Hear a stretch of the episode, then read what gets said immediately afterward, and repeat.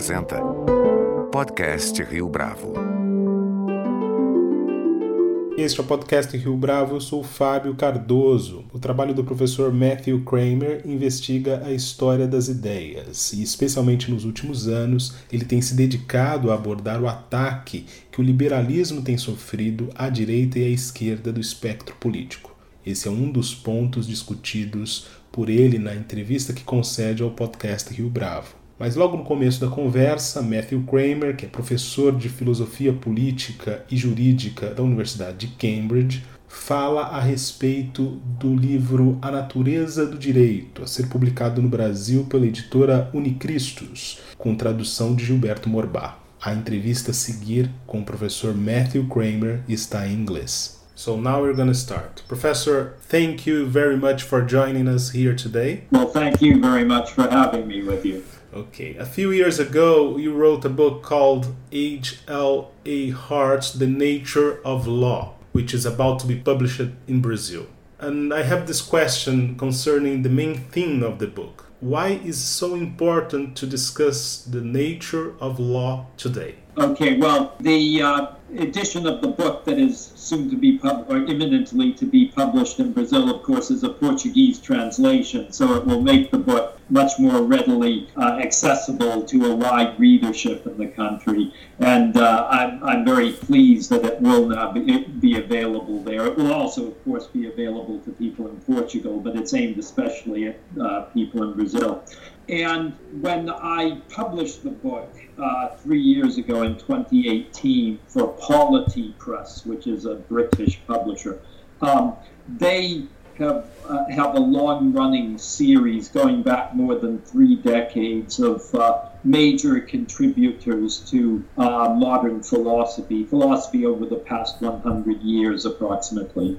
And they did not have a, a, book yet in that series for H.L.A. Hart, so they made contact with me to ascertain whether I wanted to write the book on Hart for the series. And I agreed to do so, but I realized that within the uh, constraints of uh, the word limit, I would not be able to cover all of Hart's work because Hart worked in at least six major areas of legal and political and moral philosophy.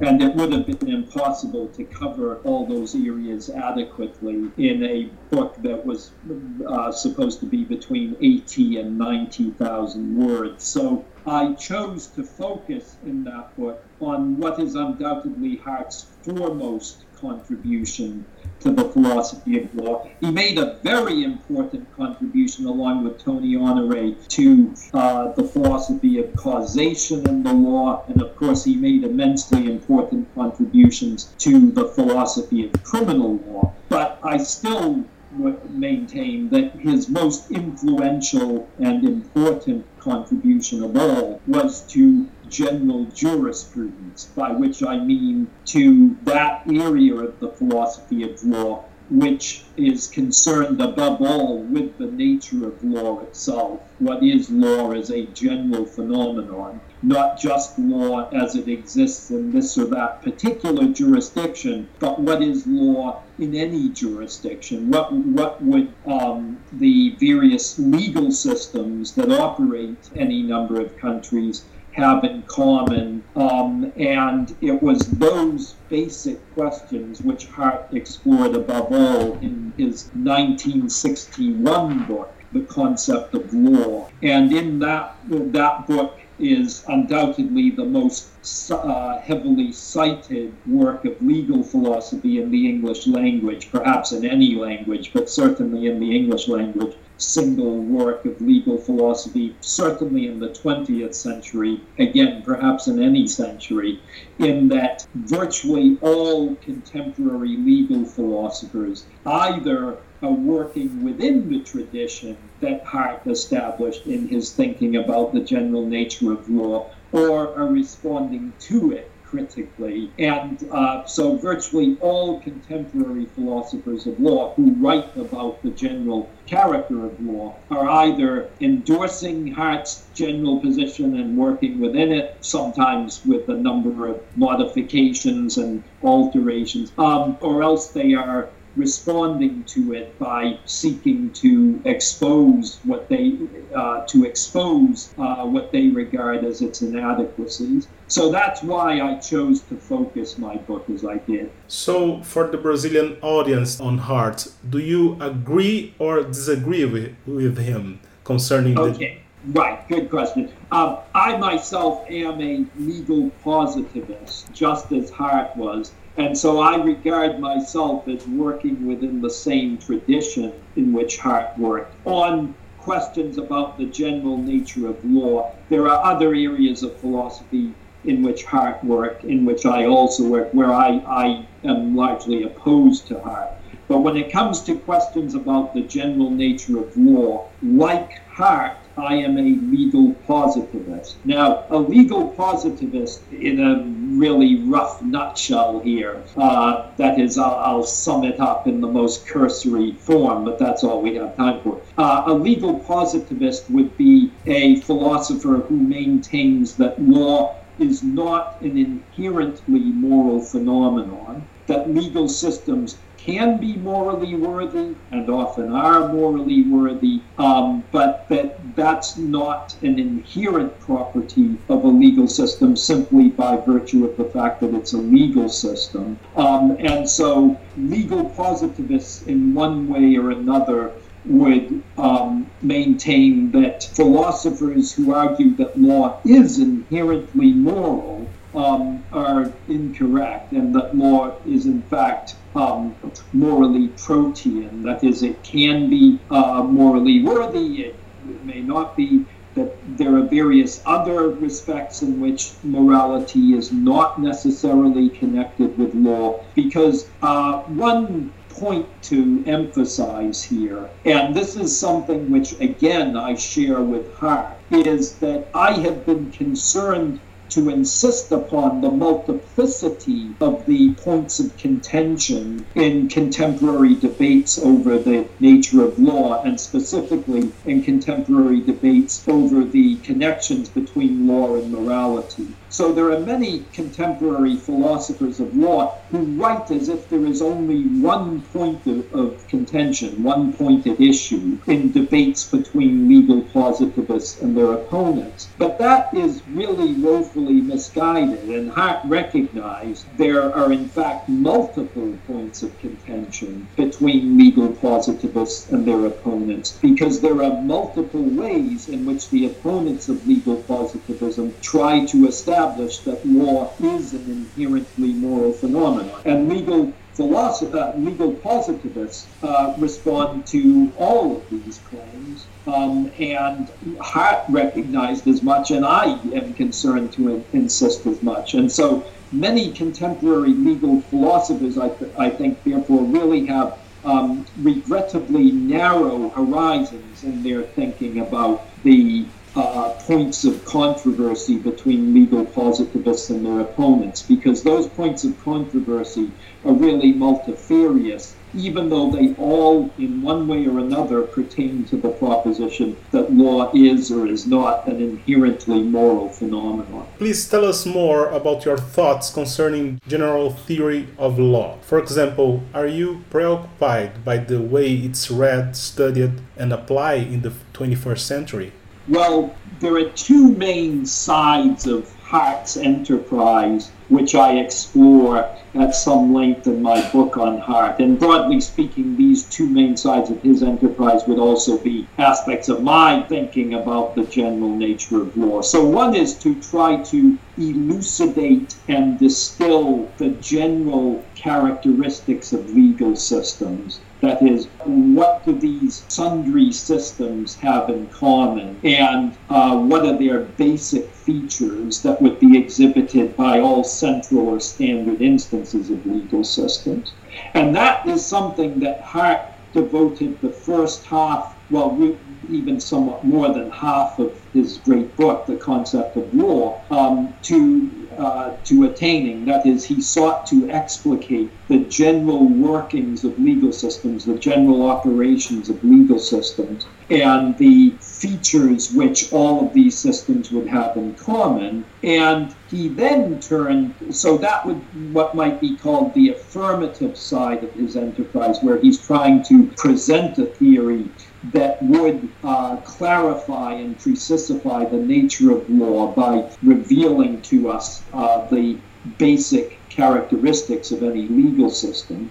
And he then turned to what might be called the negative side. Negative, not in the sense that it is regrettable, but in, in the sense that it is responding to alternative theories. And these alternative theories are what are often called natural law theories. Um, I'll explain the phrase natural law shortly, but um, these natural law theories in the domain of general jurisprudence would be theories which oppose legal positivism and which try to establish that the workings of legal systems or other features of legal systems are inherently moral in one way or another, such that law can properly be understood as an inherently moral phenomenon. And so Hart was responding to these other theories by seeking to show that they are unsuccessful in attempting to establish the proposition that law is inherently moral. So there are these two sides. On the one hand, presenting a model of law or a model of a legal system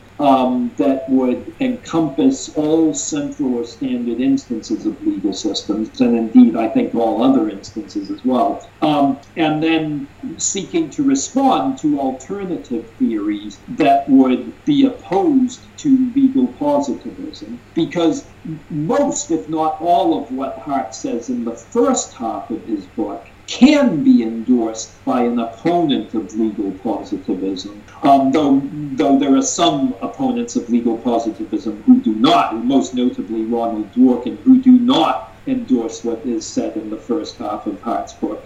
But um, but much of much, if not all, of what Hart says in the first half of his book can be endorsed by an opponent of legal positivism like John Finnis, for example. Um, but then in the second half of his book, when Hart moves on to defend legal positivism and to maintain that the model of law, which he has presented in the first half of the book, does not present law as an inherently moral phenomenon and that law ought not to be understood as an inherently moral phenomenon, that's where Hart parts ways with uh, the so-called natural law philosophers. Now, let me say a word about a brief word about um, the phrase natural law or the hyphenated adjective natural law. So I've talked about natural law philosophers where that phrase is used with a hyphen, so it becomes an adjective.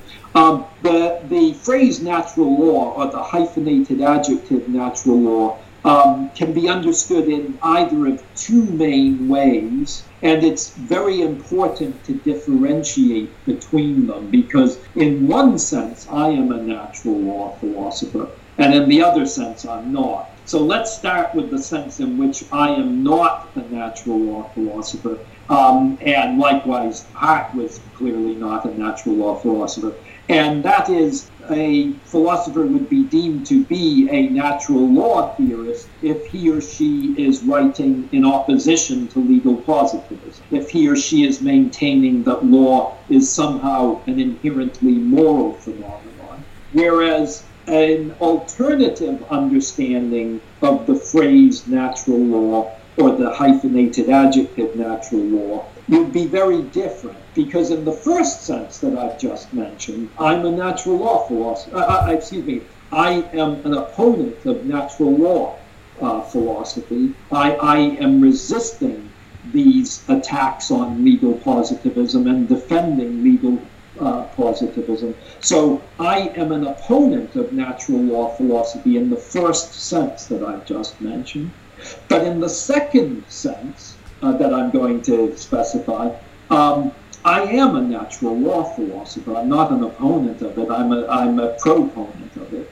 And that is that within the history of uh, political and moral philosophy, rather than in the history of legal philosophy, the phrase natural law, or the hyphenated adjective natural law, is used to denote a theory which maintains that there are timeless and universally binding moral principles, moral principles that are binding on human beings always and everywhere. And in that second sense, which is by far the most common sense of the phrase natural law invoked in political and moral philosophy, um, I am a natural law philosopher. In 2009, I published a book entitled Moral Realism as a Moral Doctrine, in which I defend, over the course of 400 pages, the proposition that there are timeless and uh, universally binding moral principles. So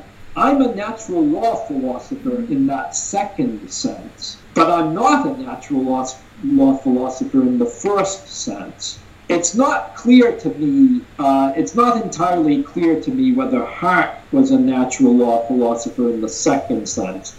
I fear that he may not have been, though he never stated his position with sufficient clarity and precision for me to be confident in taking a view one way or, not, or the other on whether he was a natural law philosopher in the second sense. But I clearly am a natural law philosopher in that second sense, whereas I am not a natural law philosopher in the first sense that I specified. Now, virtually all natural philosophers in the first sense, that is, the opponents of legal positivism, virtually all of them are also natural law philosophers in the second sense. But it doesn't work the other way around. The fact that someone is a natural philosopher in the second sense doesn't entail or even clear, uh, clearly suggest that he or she is a natural law philosopher in the first sense. So it's important to be alert to the distinction between those two ways of understanding the phrase. So your work pays attention to the history of ideas, and mm-hmm. I have to ask, how do you see liberalism today?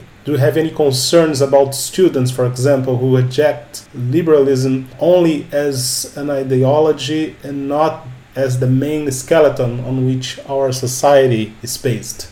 Yes, well, I think that um, um, my most recently published book, published earlier this year, is Freedom of Expression as Self Restraint. And that book, along with several of my other recent books, um, not so much the book on Hart, but some of my other recent books on torture and capital punishment and liberalism, um, a 2017 book called Liberalism with Excellence, um, those books have sought to defend the great tradition of liberal democracy, um, going back, you know, some centuries now. And yeah, earlier in my career, I published a book on John Locke. I published a book on Thomas Hobbes. And so, uh, I, as you say, I do cover the history of political thought as well as participate as a philosopher in contemporary uh, debates in political philosophy.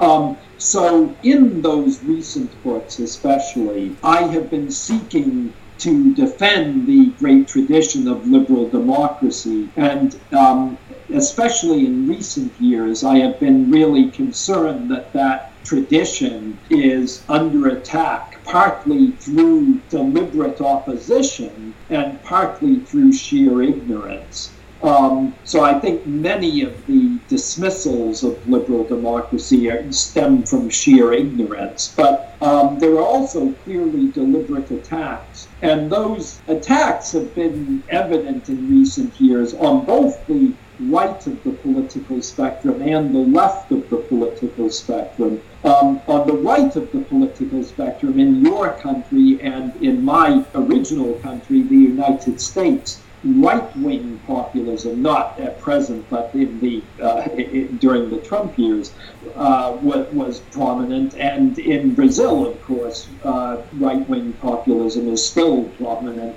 and that's also true in some other countries.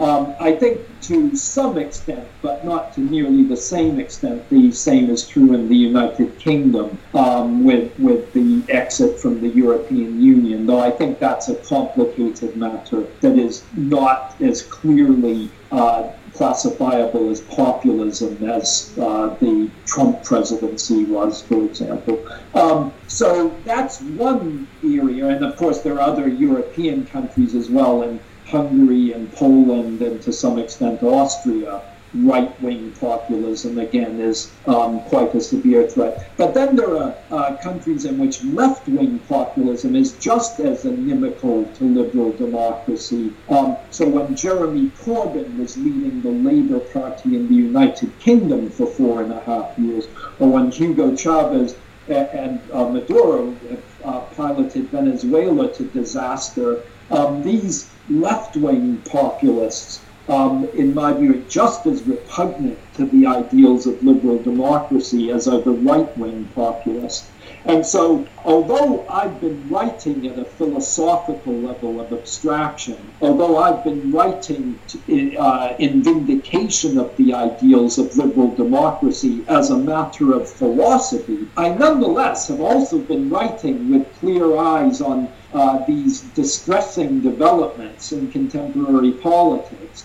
And so I've been seeking to reassert robustly the ideals of liberal democracy um, in response to various attacks on them. And some of these attacks have come from unexpected quarters. Uh, so, for example, Jeremy Waldron, who uh, published a, a, generally very good book in 2010 on torture. And I'm, though my approach to the matter philosophically is very different from Waldron's, my conclusions, my absolutist conclusions about torture are closely similar to his. Whereas in his 2012 book, just a couple of years later, uh, he uh, published a book, uh, well, he published a couple of books during that year, but one of them was called The Harm in Hate Speech. And there, I think he takes quite a strongly illiberal position, though he does seek to ground it on certain liberal ideals, and, and I think he's correct in doing so. But overall, his position here, I think, is quite strongly illiberal. And so, uh, one of the philosophers whom I have taken on as an opponent in my uh, recent book on freedom of expression is Waldron. And so, uh, and there are other philosophers whom I also admire and know well and uh, count as friends, like Rae Langton, whom I also take on as opponents in this book. Uh, and I fear that every one of them has retreated uh, from ideals of liberal democracy with, with good intentions. I'm not suggesting that they are of the same level of malevolence as someone like Trump or Bolsonaro, but I'm, I nonetheless feel that they are uh, in their own ways undermining the uh, the sway of the ideals of liberal democracy. And so I have sought to respond to their attacks as well at philosophically respectable levels, just as I'm writing my books of philosophy with an eye on contemporary developments in politics. Do you believe that this argument of hate speech undermines the idea of freedom of expression? Well, again, it depends on what we're talking about. I I am opposed to hate speech statutes.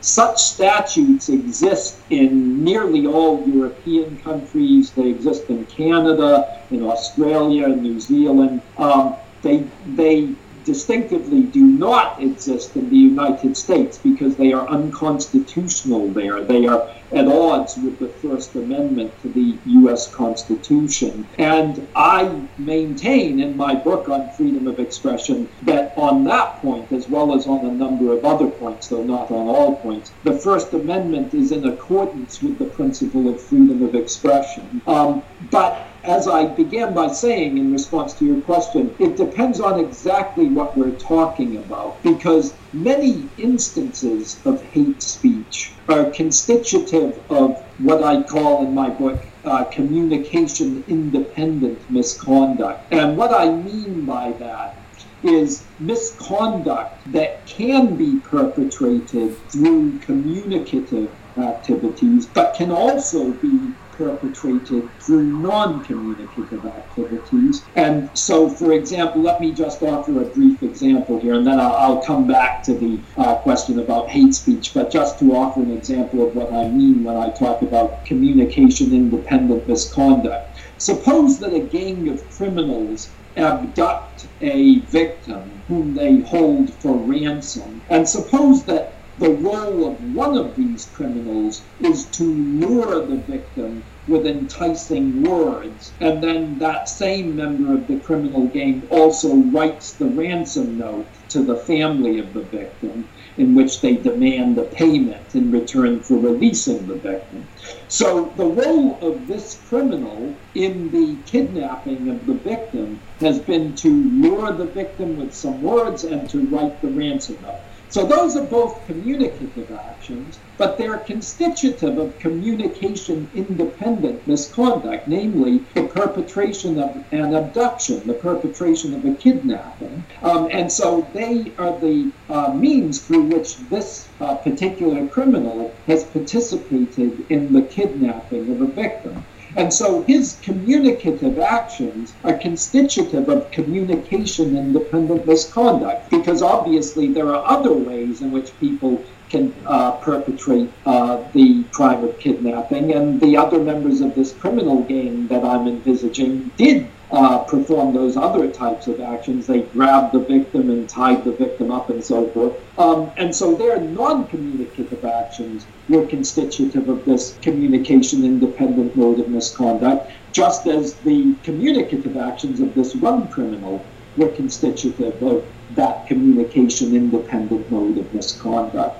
Now, the instances of hate speech can often be constitutive of communication independent misconduct. For example, if I go up, not I, because I would never do such a thing, of course, but if someone goes up to a person of a minority racial or ethnic or religious group um, or uh, a woman um, and begins berating that person abusively with clear reference to his or her racial or ethnic or religious or uh, gender, uh, racial or religious or ethnic identity or gender, um, then that uh, would or could be correctly classified either as uh, what are known in the United States as fighting words, that is, an attempt to provoke a fight, to provoke a brawl, and an attempt to provoke a brawl is a communication independent mode of misconduct. Um, it's something that can be perpetrated communicatively and often is, but it can also be perpetrated non communicatively and often is. And so that's a communication independent mode of misconduct. And many instances of hate speech would constitute fighting words in the American constitutional law sense. So those instances of conduct are not going to be exempt from legal restrictions under the principle of freedom of expression or under the First Amendment to the American Constitution. And there are likewise other instances of hate speech that can constitute other types of communication independent misconduct. And those instances will also not be exempt from legal restrictions. But what will be exempt from legal restrictions under uh, the moral principle of freedom of expression and under the American legal constitutional principle uh, enshrined in the First Amendment would be instances of hate speech that are not constitutive of communication independent misconduct. And there would be many such instances that are within the scope of the hate speech statutes to which I referred earlier the ones in the uh, United Kingdom, the ones in other European countries, and so forth. And so uh, many instances of hate speech that would be um, encompassed by these hate speech statutes would be uh, not properly subject to legal restriction under the moral principle of freedom of expression and under the uh, First Amendment to the American Constitution. So, in that respect, both the moral principle, which I seek to uphold in my book, and the First Amendment to the American Constitution are significantly more expansive in their liberality and uh, significantly less restrictive in their illiberal urge to clamp down on certain modes of expression.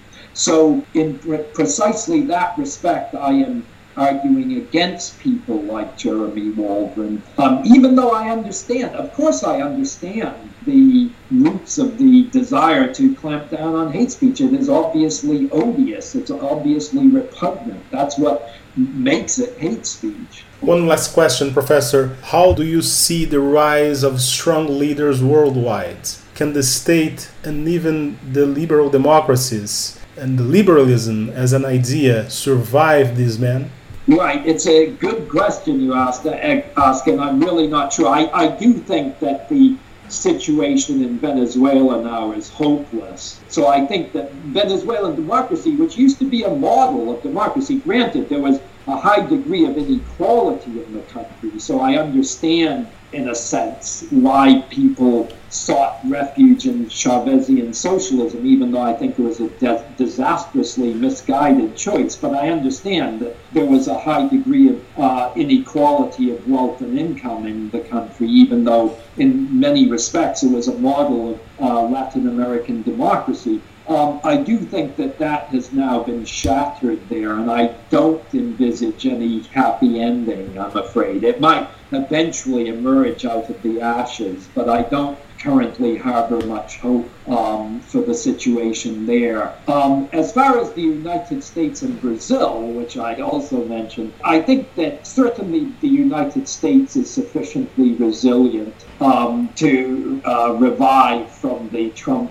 Trumpian years. And, you know, certainly uh, I do view the Biden administration as a vastly superior alternative. It's not a perfect alternative. There are, uh, there's a hard left wing of the Democratic Party, which I really distrust, and Biden certainly does not belong to that wing, but I'd like to see him put firmer distance uh, uh, between his own administration and that wing. But I do view the Biden administration generally favorably, um, and uh, that pertains not only to domestic policies but also to foreign policy. One of the many respects in which uh, Trump dismayed me was uh, his weird uh, subservience toward uh, Putin's Russia, and uh, also his tendency to uh, to speak admiringly about Xi Jinping. Granted, the final year or so of the Trump administration was marked by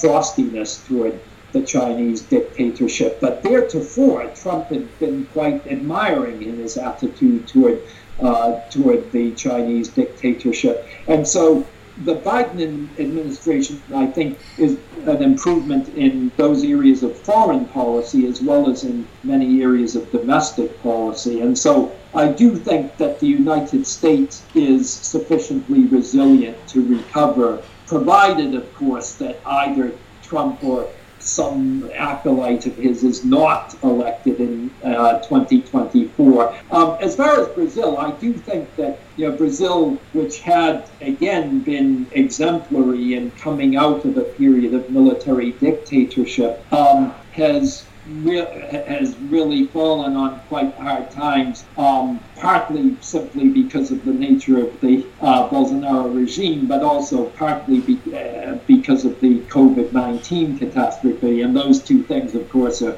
linked in the sense that the Bolsonaro regime has made the catastrophe far worse than it needed to be. Um, but again, I do harbor greater hope for Brazil than for Venezuela, so I'm uh, quite optimistic that the current tra- uh, the current travails will will be overcome there, and I think that the ideals of liberal democracy can be reasserted there.